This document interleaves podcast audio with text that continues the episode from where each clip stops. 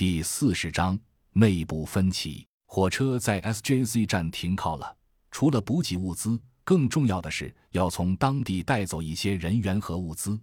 物资简单，直接加挂了三节车厢；人员嘛，就只能填补刚才战斗中减员的空缺。卧铺车在刚才的战斗中，不算轮值守卫的战士，仅十名的乘客就减员二十二名，于是只能进入二十二个本地人，其他排不上号的。一个个眼巴巴地望着这边，无奈地上了硬座车。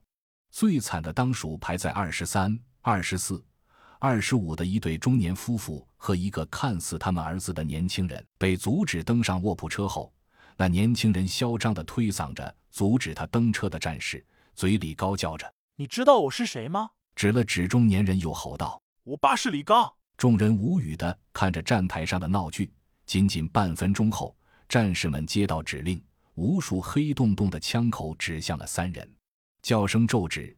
中年人和中年妇女打工作揖，却改变不了被瞄准的命运。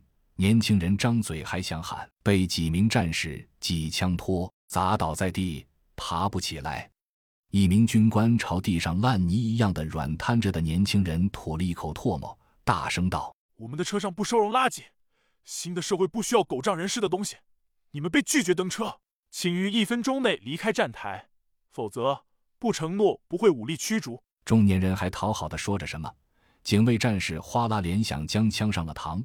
那男子一看这架势，知道登车无望，和中年妇女一起架起了地上的青年，转头就走。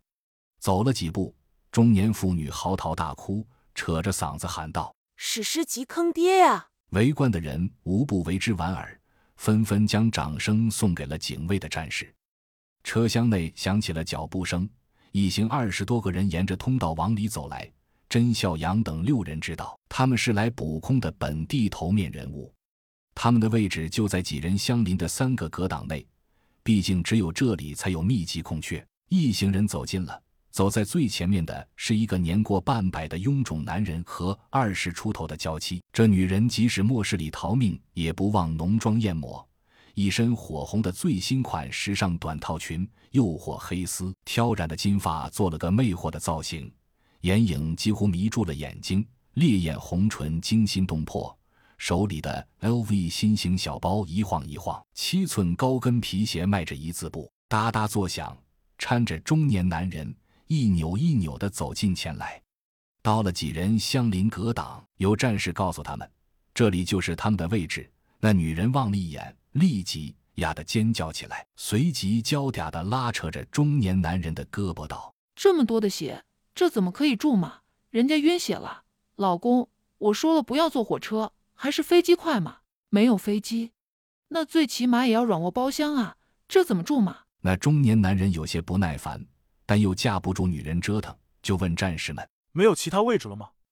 能不能调换一下？”战士只是执行命令，随即点头 say no。